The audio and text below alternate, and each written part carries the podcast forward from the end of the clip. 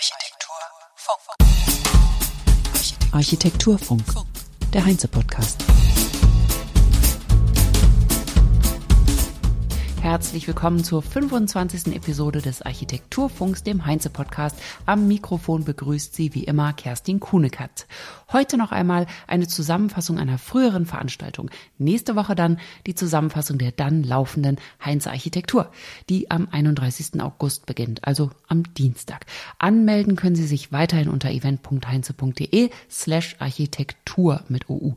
Die Veranstaltung ist hybrid, also digital und live. Sie können sie also besuchen in Köln, Hamburg, Dresden, Berlin, Frankfurt, Stuttgart, Wien und München. Nach dem letzten Blick auf ein sehr gelungenes, konkretes Projekt, dem Metropolenhaus von BF Studio Architekten, gehen wir heute thematisch auf die Metaebene.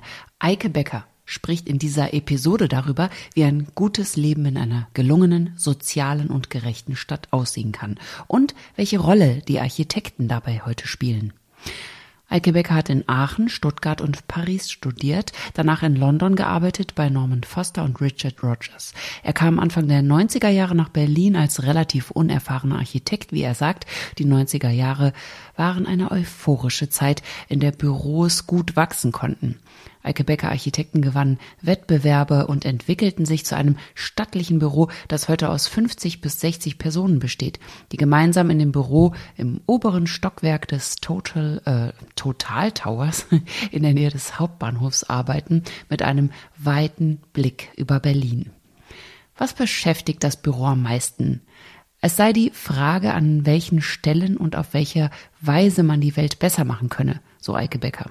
Unsere Welt und damit meine ich im Wesentlichen die Städte. Denn wenn man äh, äh, sich diese Städte anschaut, von oben anschaut, auch von unten anschaut, aber insbesondere von oben fällt einem auf, dass bis zum Horizont alles gebaut ist. Alles ist Haus, Straße, Platz, Organisation. Das heißt, alles, was wir tun, ist gedacht und geplant. Also unsere Welt ist eine geplante Welt und alles, was wir sehen können, ist in dem Sinne dann äh, in Anlehnung an Hans Hollein Architektur. Damit ginge eine große Verantwortung für die ArchitektInnen einher, die über das einzelne Haus hinausgehen, die gesellschaftlichen Fragen betreffend. Wichtig sei, zu hinterfragen, ob wir das Richtige tun. Sehen wir Dinge klar, interpretieren wir sie richtig und ziehen wir die richtigen Schlüsse daraus. Eike Becker schreibt monatlich eine Kolumne in der Zeitschrift Immobilienwirtschaft und erreicht die Projektentwickler, Investoren und Bankenkreise.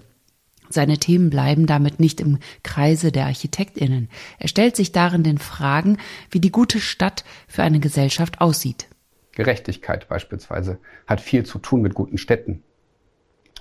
Mobilität hat viel zu tun mit guten Städten. Soziale Gerechtigkeit, der soziale Aspekt, die menschengerechte Stadt hat unheimlich viel zu tun äh, mit guten Städten. Denn, und das hat Klaus Humpert mal gesagt, wenn die Städte in Ordnung sind, dann ist auch die Gesellschaft in Ordnung. Und äh, das kann man auch andersrum sehen. Wenn die Gesellschaft in Ordnung ist, sind, sind auch die Städte in Ordnung. Städte sind Abbilder ihrer Gesellschaft und folgen diesen großen gesellschaftlichen Entwicklungen mit einer kurzen Verzögerung. Also müssen wir uns die Frage stellen, welche großen Entwicklungen erleben wir gerade heute auch. Wichtig sei es auch, in der Krise an Utopien festzuhalten, an Wünschen, Vorstellungen, Bedürfnissen, wie die Welt besser sein könnte und dann Stück für Stück dahin zu arbeiten. Jede Stadt sollte eine eigene Utopie entwickeln.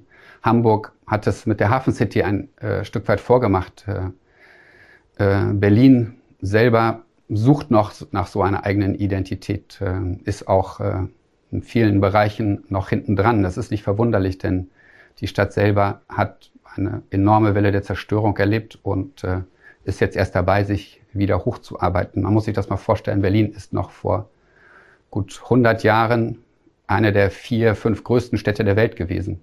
Also hat mitgehalten mit London und äh, New York und äh, Paris. Die Welt hat sich komplett verändert.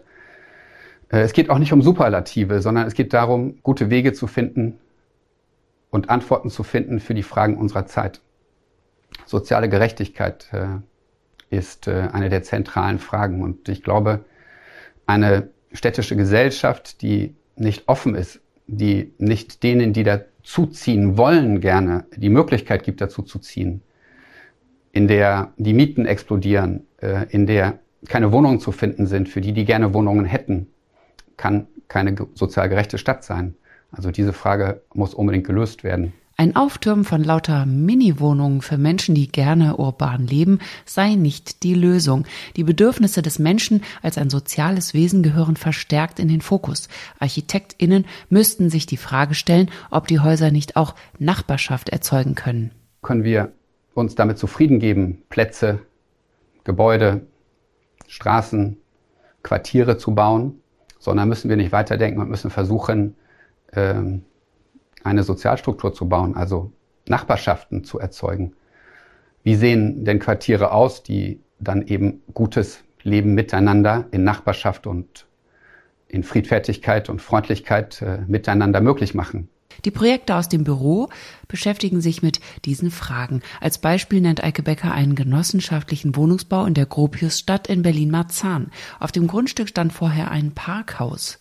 Die Autos verschwanden dann im Boden und ein Hochhaus wurde gebaut. Das Entscheidende an diesem Projekt ist, dass es A von einer Genossenschaft realisiert wird und B, dass es äh, eine Verbesserung darstellen sollte, auch für diejenigen, die schon da sind.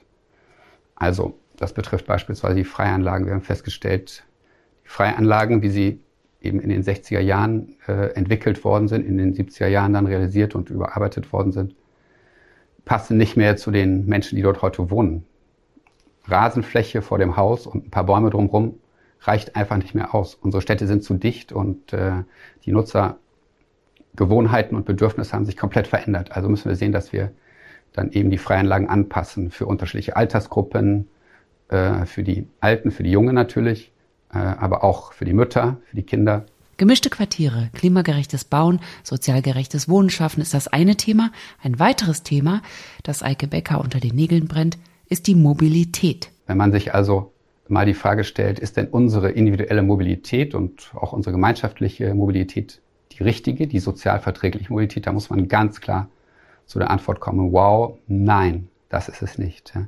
Die autogerechte Stadt ist äh, eine Stadt, die gefährlich, lebensgefährlich ist für Kinder, für Alte, ja für uns alle, die giftig ist, äh, die nicht nur die Luft verpestet, sondern die auch enorm laut ist und die uns riesige Probleme macht und die extrem viel Geld kostet. Auch hier stellt er die Frage nach der Sozialverträglichkeit. Einzelpersonen, die die Masse eines großen Autos täglich durch die Stadt bewegen, sei kein sinnvolles Modell. Wie könnte eine sozialverträgliche Mobilität aussehen? Ideen gibt es schon viele und gute. Vernetzung verschiedener Verkehrsmittel, die digital vernetzt sind, könnten für ein schnelles Erreichen des Ziels sorgen. Auch Fahrradmobilität ist vielseitig. Wenn die Innenstadt autofrei wäre, wäre es nicht nur klimaschonender, wir könnten mit den Straßenräumen so viel Neues machen. Städtische Plätze nicht mehr zu parken, sondern als öffentliche Räume nutzen, die man gerne besucht. Klimaneutralität ist das nächste große Thema, das Eike Becker anspricht. Der Energieverbrauch spiele eine entscheidende Rolle bei der Frage, wie wir uns verbessern und wie wir Dinge reparieren können. Es wäre ein deutlich ehrgeizigeres Ziel, wenn sich die großen Städte das Ziel setzen würden, tatsächlich innerhalb von absehbaren Zeiträumen klimaneutral zu werden. Ähm, Hamburg liegt da immer noch bei 2050 als Ziel für die Klimaneutralität. Berlin, ja, wahrscheinlich auch ungefähr 2050. München hatte jetzt äh, eine großen, einen großen Schritt gemacht und will das jetzt 2035 schaffen. Andere Städte sind da weiter. Kopenhagen als einer der Vorreiter in vielen Bereichen, auch in der individuellen sozialverträglichen Mobilität und mit einer enormen Lebensqualität für ihre Bürger, will das jetzt äh, innerhalb von fünf Jahren, innerhalb der nächsten fünf Jahre schaffen. Und äh, auch Amsterdam äh, will das äh, innerhalb der nächsten zehn Jahre schaffen. Das sind auch große, aktive Städte mit sehr viel Industrie, mit äh, einer mobilen Gesellschaft, mit einer hochmobilen Gesellschaft. Auch die äh, haben sich diese Ziele aber schon früher gesetzt und könnten Vorbilder sein, nicht nur Vorreiter, sondern Vorbilder sein, Inspiration sein, eben auch für viele deutsche Städte. Denn wenn die deutschen Städte tatsächlich weiter so eine doch im internationalen Vergleich verhältnismäßig hohe Lebensqualität ihren Bürgern bieten wollen, dann müssen sie Antworten finden auf genau diese Fragen. Also wo kommt die Energie her, die verwendet wird, auch tatsächlich, äh, wer ist daran beteiligt, auch tatsächlich, äh, wie viel CO2 wird ausgestoßen. Übergeordnetes Ziel sei es, ein gutes Leben für möglichst alle zu schaffen. Die Geschwindigkeit der radikalen Maßnahmen der Corona-Krise zeigten, dass wir handlungsfähig sind, auch wenn wir radikale Änderungen vornehmen. Das Tempo der Veränderung sollte nun beibehalten werden. Welche Rolle haben die Architektinnen dabei?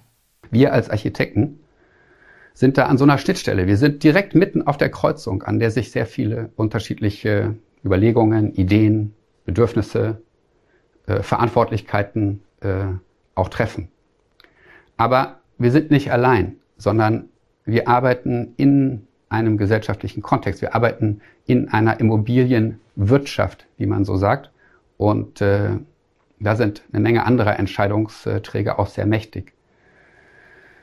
Und wenn man äh, da mal die Frage stellt, hey, was tun die denn eigentlich? Was tut denn die Immobilienwirtschaft für die Gesellschaft? Dann ist das leicht äh, zu erklären. Natürlich, wir bauen Wohnungen, wir bauen äh, Büros, es werden Straßenplätze gebaut. Äh, das heißt, äh, wir sehen zu, dass äh, die Räumlichkeiten zur Verfügung gestellt werden, die die Gesellschaft braucht.